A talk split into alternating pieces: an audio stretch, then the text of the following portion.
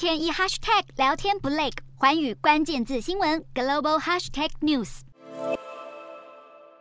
国驻法大使卢沙野近来屡次发表“战狼”言论，掀起了不少的外交风波。最新一次受到强烈批评的，便是他声称前苏联国家无主权地位，遭到了欧洲国家的齐声谴责。但如今，中国政府似乎释出了“战狼”外交踩刹车的讯号。根据消息人士透露，卢沙野将在这个月返回中国，预计将由中国驻法国大使馆公使陈栋出任为代理大使。